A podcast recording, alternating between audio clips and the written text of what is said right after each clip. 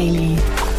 Nachmittagsupdate. Herzlich willkommen nochmal zurück zu Startup Insider Daily. Mein Name ist Jan Thomas und wie heute Vormittag angekündigt, bei uns ist Dr. Roland Volz. Er ist der CEO der Solaris Bank und ihr habt es ja mitbekommen, die Solaris Bank ist ein Unicorn. Seit vorgestern, da gab es eine riesengroße Finanzierungsrunde über die ganzen Details und Hintergründe sprechen wir gleich. Wir haben gesagt, und ich hoffe, das ist in eurem Sinne, weil Roland eben die Solaris Bank hier mit aufgebaut hat und äh, zu, zum Unicorn-Status verholfen hat. Wir sprechen etwas ausführlicher, deswegen gibt es heute Nachmittag nur ein Interview, das dann aber eben gespickt mit viel mehr Details und viel mehr Fachwissen. Von daher, ich hoffe in eurem Sinne. Wir gehen sofort rein ins Interview. Jetzt kommen nur noch ganz kurz die Verbraucherhinweise.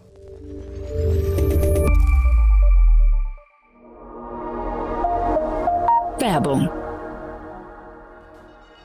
dieser Podcast wird präsentiert von Philips und Burn, deinem Partner für Tech Due Diligence. Wir haben bereits mehr als 350 Startups und über 10 Milliarden Euro Funding begleitet und verstehen dadurch, was Tech Companies wirklich hilft. Klares Feedback zu Chancen und Risiken. Mit unseren Tech-DDs für Investoren und Health Checks für Startups liefern wir genau das. Trage dich jetzt auf insider.techdd.info ein und erfahre mehr. Die Werbung. Und jetzt geht es weiter mit Startup Insider Daily. Interview. Jetzt zu Gast Dr. Roland Volz, CEO von der Solaris Bank. Ja, ich freue mich sehr. Ich bin mit Dr. Roland Volz verbunden, CEO von der Solaris Bank. Hallo Roland. Ja, guten Morgen, ich grüße euch. Ja, super. Roland, toll, dass du da bist und herzlichen Glückwunsch erstmal zu der Runde. Vielen Dank.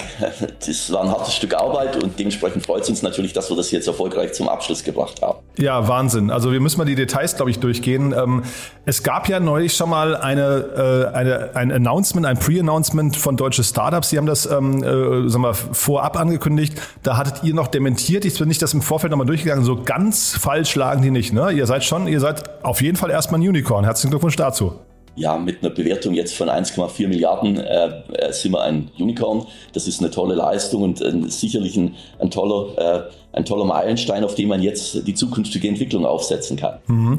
Kannst du mal äh, vielleicht mal für die Hörerinnen und Hörer, die euch nicht, weil ihr, ihr seid ja ein bisschen besonderes Startup, ihr, ihr habt ja einen sehr interessanten Approach. Kannst du den mal beschreiben? Was macht euch so besonders?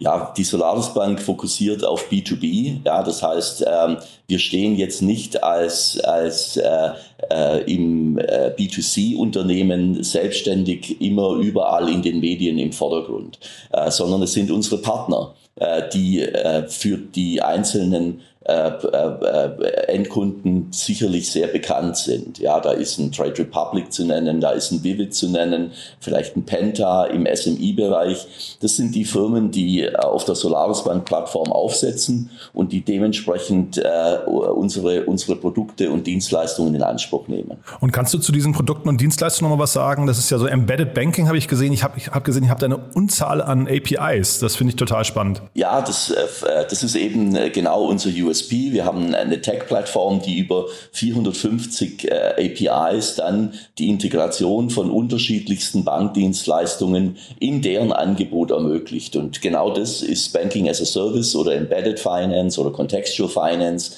Äh, so, so kann man das nennen.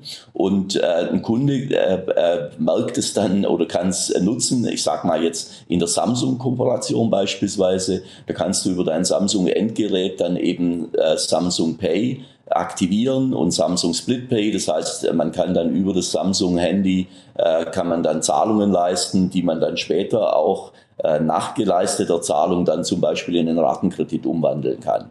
Ähm, und äh, äh, andere Beispiele sind, sind in der Regel fokussiert eben auf eine, eine Konto, Dienstleistung, wo man dann Transaktionen ausführen kann. Es geht um Karten, äh, äh, eben äh, virtuelle Karten oder echte Karten, die dann genutzt werden können oder Kredite, die in diesem Zusammenhang immer aber im Endkundenangebot unserer Partner integriert sind.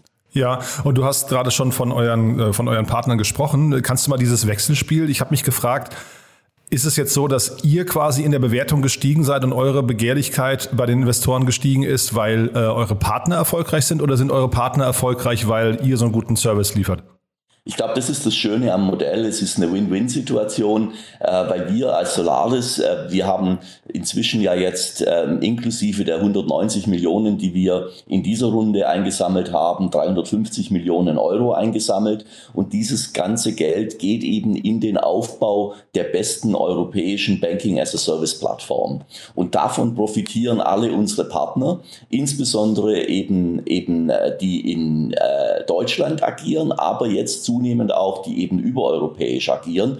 Das heißt, äh, wir haben ja die Filialen in Frankreich, Italien, Spanien eröffnet. Wir können lokale IBANs dort ausgeben. Jetzt mit Contis haben wir den englischen Markt mit im Angebot. Das heißt, der Partner, der über die Solaris-Plattform dann seine Produkte und Dienstleistungen an seine Endkunden anbietet, der kann jetzt eben mit uns auch relativ bequem ins europäische Ausland expandieren, hat immer die gleichen äh, APIs und, und äh, Ansprechpartner, mit denen er diese äh, Leistungen realisieren kann.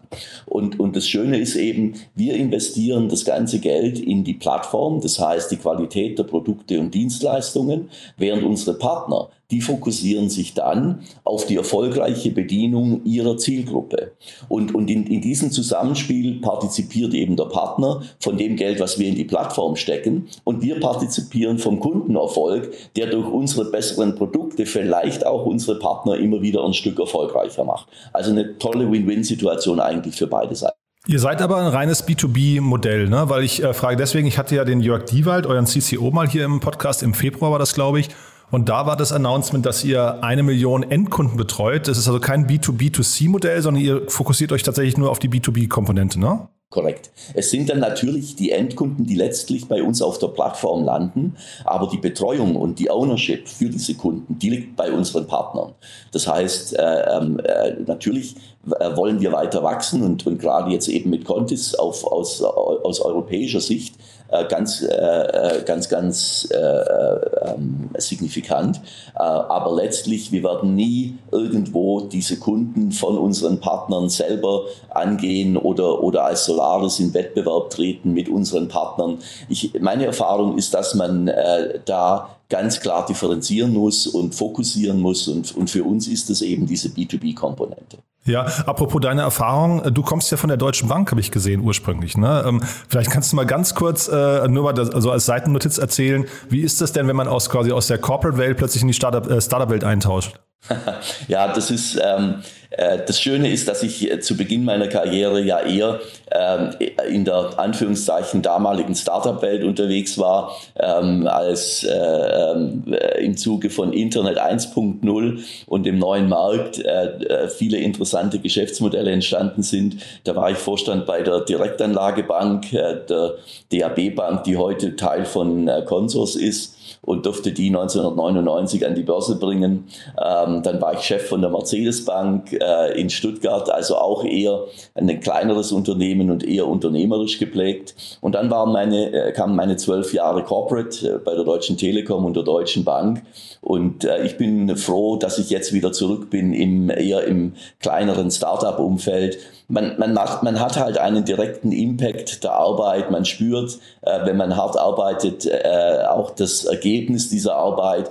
Das ist im Corporate-Umfeld ist das weniger möglich. Äh, da ist, äh, ähm, da ist sicherlich eine, eine ganz andere Aufgabe und eine, vielleicht sogar äh, äh, schwierigere Aufgabe, diese Unternehmen tatsächlich zu verändern, weil sie eben so groß sind. Mhm. Ja, ich finde es ganz interessant, weil der Markus Pertelwiese äh, bei der Pentabank ist ja auch gerade, der ist quasi deinem Beispiel gefolgt, kommt auch von der Deutschen Bank und ist dort jetzt auch CEO, das ist ja einer eurer Kunden ne? und kommt auch aus dem gleichen Umfeld äh, aus Finlieb heraus, wenn ich es richtig sehe, ne?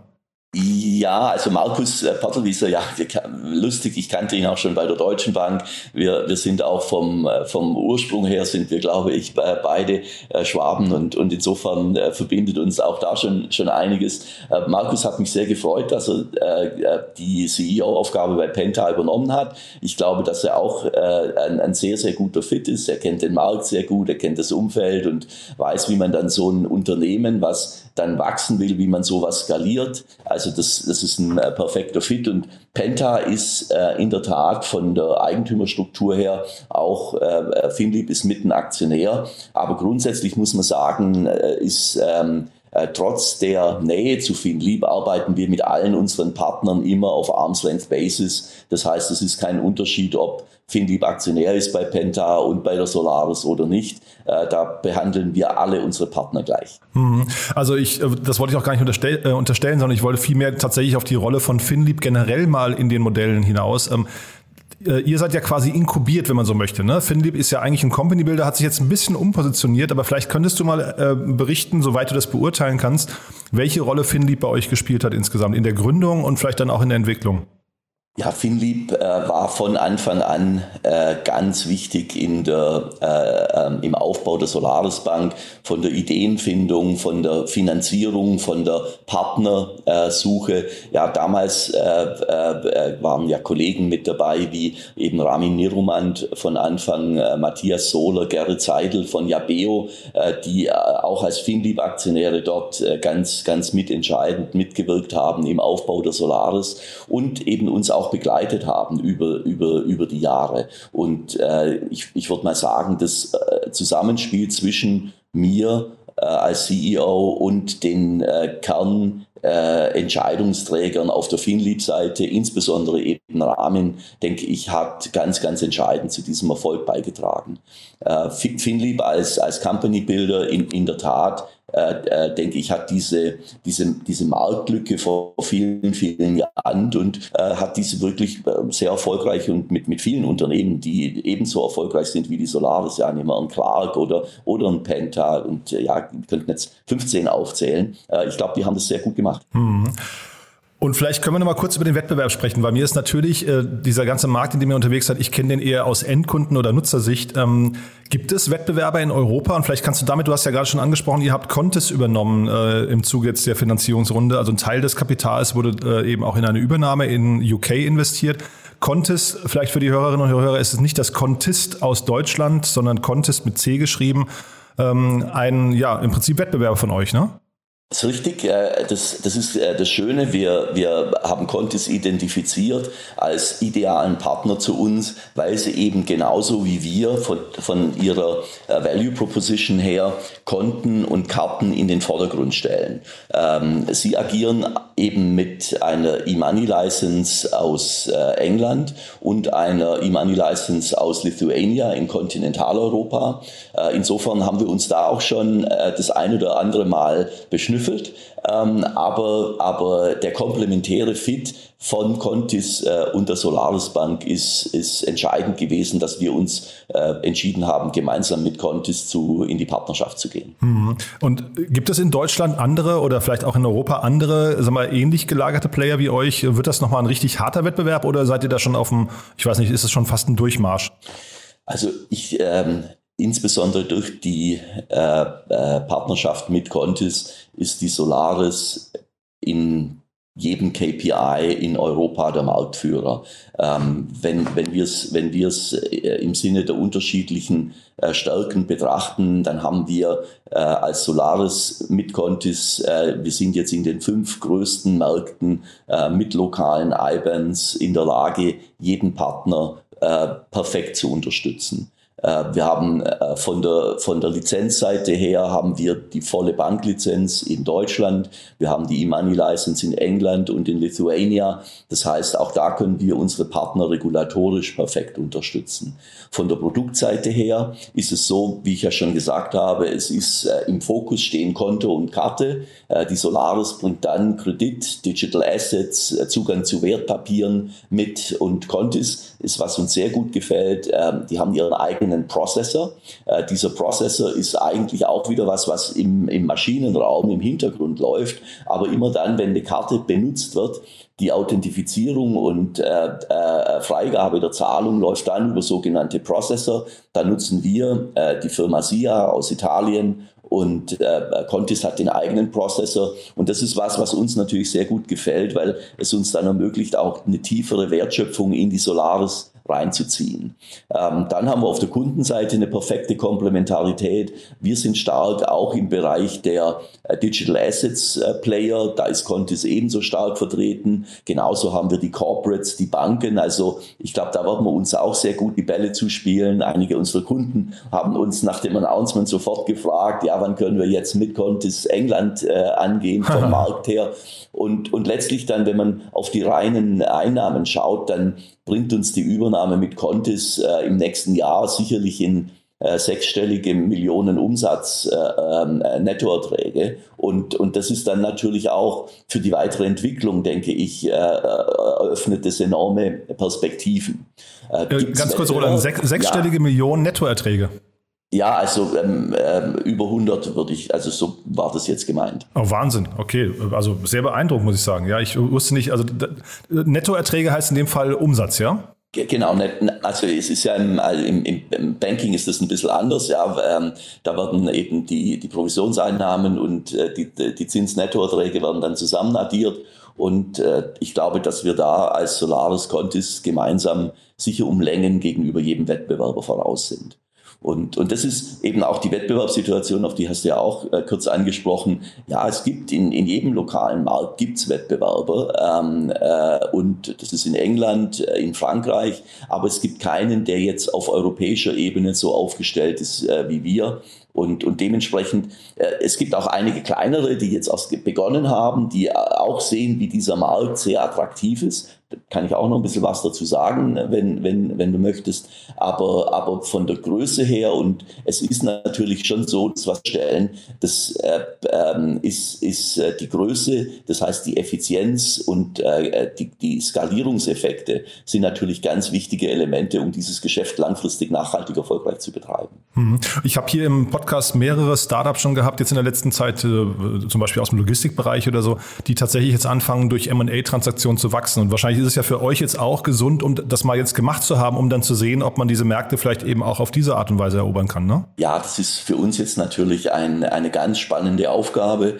Ähm, äh, ich denke, ich bin äh, sehr äh, erfahren, habe die eine oder andere Akquisition schon miterleben dürfen, habe erlebt, wie sowas gut gemacht werden kann und wie sowas aber auch ganz äh, schlimm enden kann. Und ich hoffe, dass ich da alles aus, von meinen Erfahrungen in die Waagschale werfen kann, dass wir gemeinsam erfolgreich sind. Es, es ist in, insofern ist, ich, ich, ich nehme da immer den Vergleich her, wir sind beides ähm, schnelle, wendige Boote, die äh, versuchen, Geschwindigkeit aufzunehmen und Marktanteile zu gewinnen. Und äh, unser Ziel kann jetzt nicht sein, dass wir uns mit Contis zusammenbinden und beide Boote langsamer machen, sondern wir müssen gucken, wer hat die besseren Komponenten in jedem Boot und wie können wir die auswechseln und dann zum gegenseitigen Vorteil zu nutzen, dass wir beide noch schneller werden. Und, und wir haben ja Beiboote ausgesetzt, wenn man jetzt mal Frankreich, Italien, Spanien hernimmt, auch die müssen Geschwindigkeit aufnehmen, müssen selbstständig erfolgreich sich am Markt beweisen. Und äh, ich glaube, mit der Logik äh, kann man ein bisschen verstehen, wie wir, wie wir da jetzt vorgehen werden und versuchen werden, das Beste aus beiden Unternehmen rauszuholen. Mhm. Und sag mal, diese Bewertung von 1,4 Milliarden, ähm, also nicht, dass ich die jetzt äh, hinterfragen möchte oder in Frage stellen möchte, aber äh, das ist schon fast wie ein Software-as-a-Service-Unternehmen, äh, wie ihr da bewertet werdet, ne?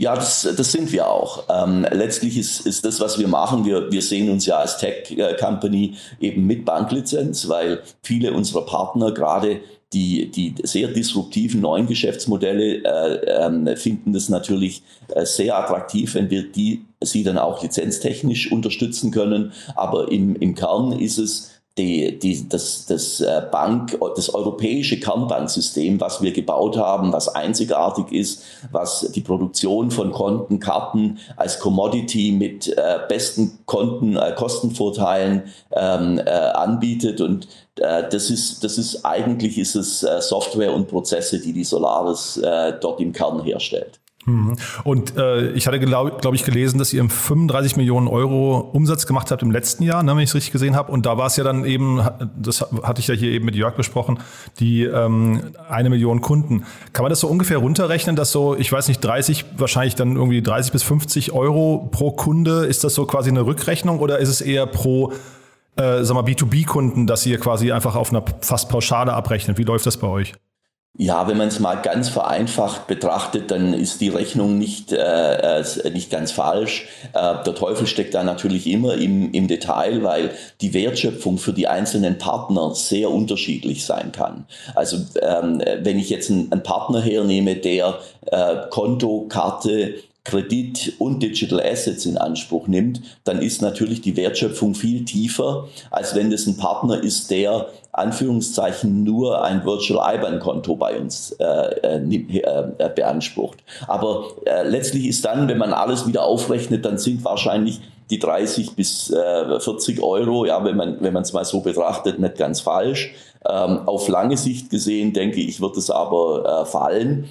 Und, und das ist eben genau der Punkt. Man muss in der Lage sein, ähm, äh, ein Konto im, im äh, äh, extrem effizienten, ich sag mal, pro Monat äh, auf jeden Fall niedrigen einstelligen Euro-Bereich herzustellen. Und das unterscheidet uns auch zu den traditionellen Playern, den, den äh, ähm, äh, großen etablierten Unternehmen, die ihre Konten, wenn, wenn man da einen Durchschnittspreis pro Jahr hernimmt, dann denke ich, liegt der eher im Bereich von 100 Euro, während eine Solaris eben äh, bei einem Bruchteil von diesen Kosten liegt, was eben dank unserer Software as a Service und, und effizienten Prozesse möglich ist. Wollte ich gerade sagen, jetzt hört man durch. Also digitale Effizienz ist das eine wichtige Thema bei euch und wahrscheinlich, wenn ich es gerade richtig verstanden habe, dann auch der Ausbau der Wertschöpfungstiefe und des Angebots pro Kunde bei euch, ne?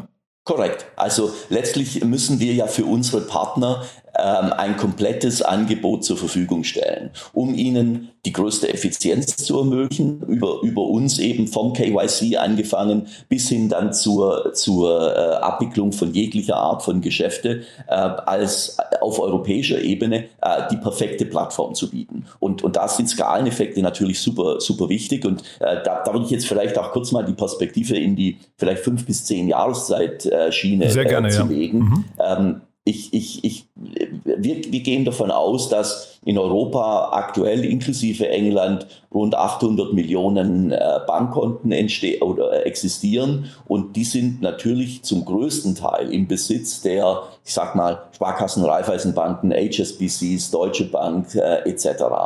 Ähm, also deine von denen Welt. wird aber Genau, der, ja, der, der, genau, der, der traditionellen Bankenwelt, mhm. die über viele Jahre diese Kunden natürlich extrem erfolgreich bedient hat. Mhm. Wir merken aber, dass die Kundenbedürfnisse sich ein bisschen verändern und eben hingehen zu Ökosystemlogiken. Ja, das heißt, wir, wir diskutieren ja oft, könnte Amazon oder Apple, äh, die großen Big Techs, werden die irgendwann mal Banken sein?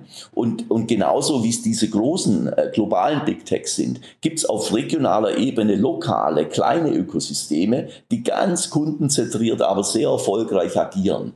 Und, und für diese alle besteht in, in, in der Integration von Finanzdienstleistungen in ihr Angebot eine enorme Chance, zusätzliche Wertschöpfung äh, aufzubauen. Und für die sind wir eben die Solaris der ideale Partner. Und, und insofern sage ich jetzt mal von den 800 Millionen Konten, ja, wir haben unterschiedliche Research-Analysen betrieben, auch mit renommierten und, äh, Instituten, Handelsblatt Research Institut beispielsweise.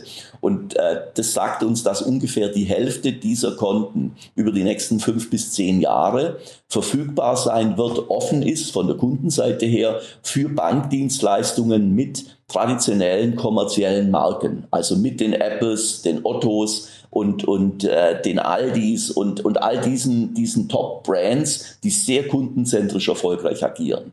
Und, und das heißt natürlich, wenn auf europäischer Ebene 400 Millionen Konten, da gehen sicherlich auch einige zu den zu N26, zu Monzo, zu Revolut.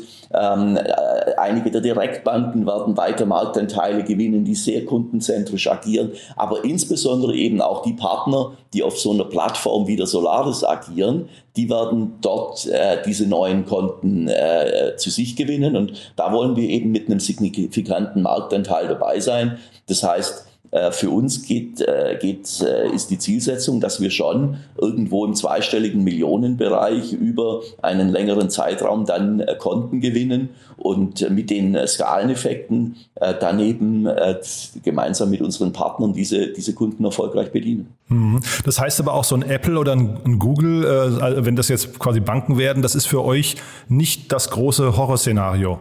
Nee, im Gegenteil. Also äh, das, äh, einige von diesen werden sich entscheiden, dass sie diese Wertschöpfung in-house aufbauen, ähm, aber nicht alle. Und wir merken das, ja, nehmen jetzt ein Amex beispielsweise, für die wir ja mit unserer Buy Now Pay Later ähm, äh, Lösung äh, zusammenarbeiten. Das Thema Lizenz ist für manche da schon äh, äh, ein Bereich, wo sie gerne mit einem Partner zusammenarbeiten. Ja, wir sind Profis, wir, wir, wir wissen, wie man mit den regulatorischen Themen umgehen muss, vom KYC angefangen bis zur Überwachung von den Transaktionen im äh, Anti-Money Laundering-Bereich. Und, und da gibt es dann schon Unternehmen, die das eben gerne mit einer Partnerlösung angehen. Und, und für die sind wir natürlich, äh, das, ist unsere, das ist unsere Zielgruppe. Ja, jeder würde gerne mit einem Apple und einem Amazon zusammenarbeiten, aber äh, ähm, äh, das ist natürlich äh, da, da, sind wir super stolz, dass wir einen Samsung gewonnen haben. Ja, Top Global Brand, mit der wir, mit der wir zusammenarbeiten. Ähm, aber es sind nicht die Großen, es sind viele der Kleinen, die wir enablen, die dann aber mit uns gemeinsam wachsen, ja, wie ein Vivid, wie ein Tomorrow, wie ein Penta, wie ein Contest, ähm, äh, etc. Das, das, in der Mischung, glaube ich, ist es einfach eine enorme Vielfalt, die wir aus, aus Kundensicht äh, äh, ermöglichen. Ja, vielleicht da auch, Thomas, die Differenzierung die läuft ja nicht über die, das Konto. Ja, ein Konto ist ein Konto ist ein Konto, egal ob es blau, rot, grün oder schwarz ist. Mhm. Das spielt keine Rolle, sondern die Differenzierung läuft über das, wenn du morgens aufwachst und dein, dein äh, Handy in die Hand nimmst, welche Webpages schaust du zuerst an? Wo holst du dir die Infos ab? Wo gehst du gerne hin? Der, der Punkt ist, wenn ich, ich versetze mich immer in die Lage des Endkunden und wenn du morgens aufstehst und, und äh, äh, online gehst und eben deine Informationen ziehst, dann gehst du ja auf die Seiten, die für dich irgendwo einen Mehrwert haben. Und das können Informationsseiten sein oder das sind dann sehr schnell auch Konsumseiten. Und darum geht's, dass man dann, wenn man, wenn man mit unseren Embedded Finance Solutions dann bei diesen Konsumentscheidungen mit integriert ist in diese, in diese digitale Welt, da spielt dann die Musik für uns, wo wir, wo wir erfolgreich mit unseren Produkten arbeiten. Hm. Und sag mal, vielleicht noch eine kurze Frage zum Schluss. Man kennt das ja aus der Tech-Welt eigentlich so von Google oder von Amazon und so weiter. Die, die haben ja sehr, sehr viele Insights und dann äh, kommen ja irgendwann die Eigenprodukte. Ne? Also Google Shopping oder Amazon mit irgendwelchen äh, B2, äh, B2C-Brands. Ist das eine Gefahr für Trade Republic und Penta und Contest und so weiter, also für eure Kunden, dass ihr irgendwann auch anfangt mit Endkundengeschäften? Nein, das, das würden wir nie tun. Das ist der Kern unseres Geschäftsmodells ist, dass wir die Partner und deren Endkunden natürlich schützen und in keinster Weise mit ihnen in Wettbewerb treten. Äh, das wäre, glaube ich, äh, für, für unsere Plattform, das wäre äh, strategisch die völlig falsche Stoßrichtung. Uns geht es darum, wir wollen mit unseren Partnern gemeinsam wachsen, groß werden, erfolgreich werden. Ähm, dafür haben wir jetzt 190 Millionen Euro eingesammelt, um die europäische Plattform zu vervollständigen und aber um weiter Gas zu geben und unsere Plattform besser zu machen, äh, noch äh, umfangreicher im Sinne von, von Features, Produkten, Lösungen und davon partizipieren unsere Partner und das, das ist der Erfolg, glaube ich, der Schlüssel zum Erfolg für beide. Hm. Ich hatte ja neulich FinLeap Connect hier mal im Podcast und äh, ich glaube, ein Mitbewerber von denen wurde ja mal von der Schufa gekauft. Äh, ist es vielleicht auch so, dass bei euch das Thema Daten nochmal irgendwie ein eigenes Geschäftsfeld werden könnte, dass ihr quasi Daten, ob jetzt, ich weiß nicht, als Kohorten oder verschlüsselt oder anonymisiert oder so, aber dass ihr mit den Daten nochmal arbeitet? Wir arbeiten äh, heute schon mit Daten und das ist ähm, für, für alle die digitalen Geschäftsmodelle natürlich ein enormer äh, Werttreiber und, und äh, Schlüssel zum Erfolg. Ich, ich sage jetzt mal ein, ein Beispiel. Ähm, ja, wenn, wenn man sich äh, die Amazon-Plattform eben anschaut und sieht, wie die Daten, die dort ähm, äh, aus Konsumentensicht eingegeben werden, dann nutzt, also konkretes Beispiel, ja, du, du kaufst äh, über Amazon einen Hammer, ja, dann kriegst du drei E-Mails, vielleicht brauchen sie ja auch äh, Nägel und Handschuhe und Sicherheitsschuhe. Ähm, und, und genauso kann man sich das ja auch in die Finanzwelt übertragen. Ja, wenn, wenn wir Kunden haben, beispielsweise, die äh, jetzt im, im Bereich äh, Anlageberatung äh, dann, dann äh, äh, Fragen haben, dann, dann könnte man natürlich auch dort die gemeinsamen Daten dahingehend nutzen, dass man ihnen sagt, schau, du hast jetzt diese zehn Fragen oder fünf Fragen zu deiner zu deinen Zielen in der, in der, äh, in der Anlage. äh, hast du so beantwortet und 99 Prozent der Kunden, die diese Fragen genauso beantwortet haben, haben danach dann die folgenden drei Produkte genutzt. Ja, und dann vernetzt man mit den Produkten und gibt das Kundenfeedback. Ja, wie haben die Kunden danach dann diese Produkte bewertet? Ich glaube, da ist man zu 90 Prozent an der Anlageberatung, was über die äh, äh, Filialen und die Berater heute abläuft, äh, dran. Und, und die ist vielleicht sogar noch mal ein, ein Schuss ehrlicher und, und äh, äh, systematischer als vielleicht die eher dann im persönlichen Gespräch dann in unterschiedliche Richtungen abdriftende Beratungsleistung. Also ich glaube, da kann sich durchaus dann auch in dem Bereich nochmal eine enorme Wertschöpfung für die digitalen Player auftun. Aber das wäre dann quasi eher im Sinne eurer Kunden sogar. Das wäre jetzt gar nicht, weil ihr die Daten selbst vermarktet und irgendwie an, ich weiß nicht, für Werbezwecke missbraucht im eigenen Sinne oder zum Beispiel an die Schufa verkauft, sondern eher für eure Kunden. Auf jeden Fall. Also nur, nur Letzteres. Ersteres würden wir, äh, würden wir hm. nicht tun. Ja, nee, hätte ja nicht nur Werbung, sondern vielleicht auch Bonität oder solche Geschichten.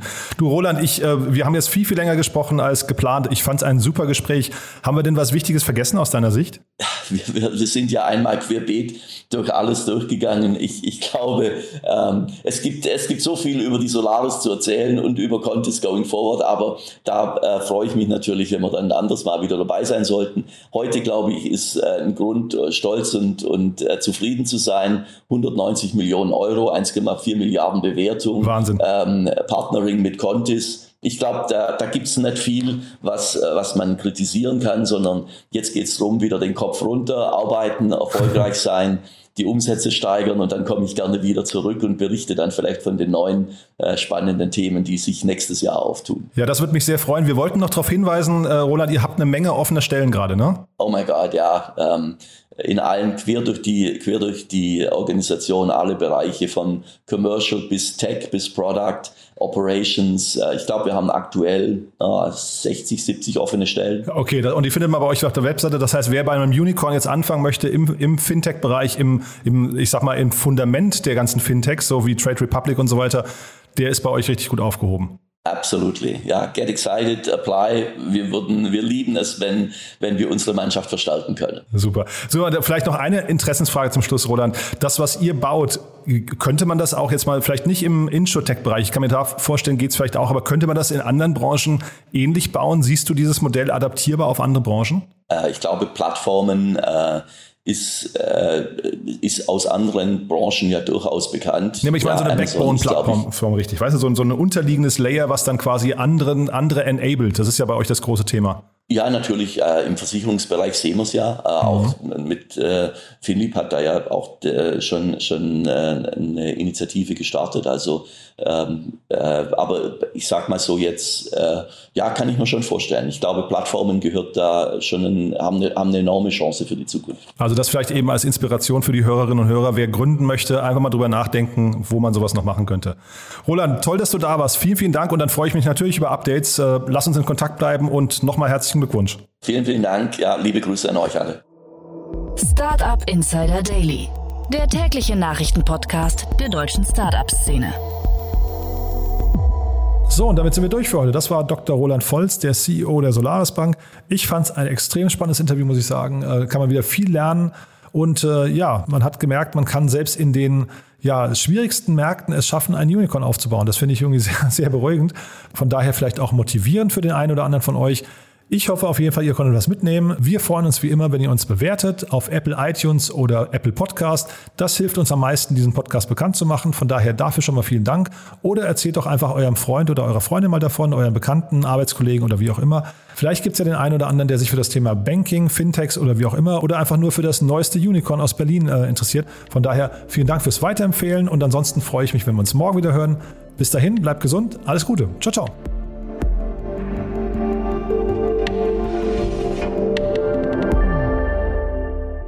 Diese Folge wurde präsentiert von Philips und Burn, deinem Partner für TechDDs und Startup Health Checks. Jetzt auf insider.techdd.info eintragen und mehr erfahren. Das war Startup Insider Daily, der tägliche Podcast der deutschen Startup-Szene. Falls dir der Podcast gefallen hat, gib uns doch bitte 5 Sterne bei Apple Podcast und hinterlasse eine kurze Rezension. Damit hilfst du uns, diesen Podcast bekannter zu machen. Und natürlich freuen wir uns, wenn du deinen Freunden, Bekannten und Kollegen von diesem Podcast erzählst. Abonniere Startup Insider Daily noch heute auf Spotify, Apple Podcast oder Amazon Music oder in deiner Lieblings-Audio-App.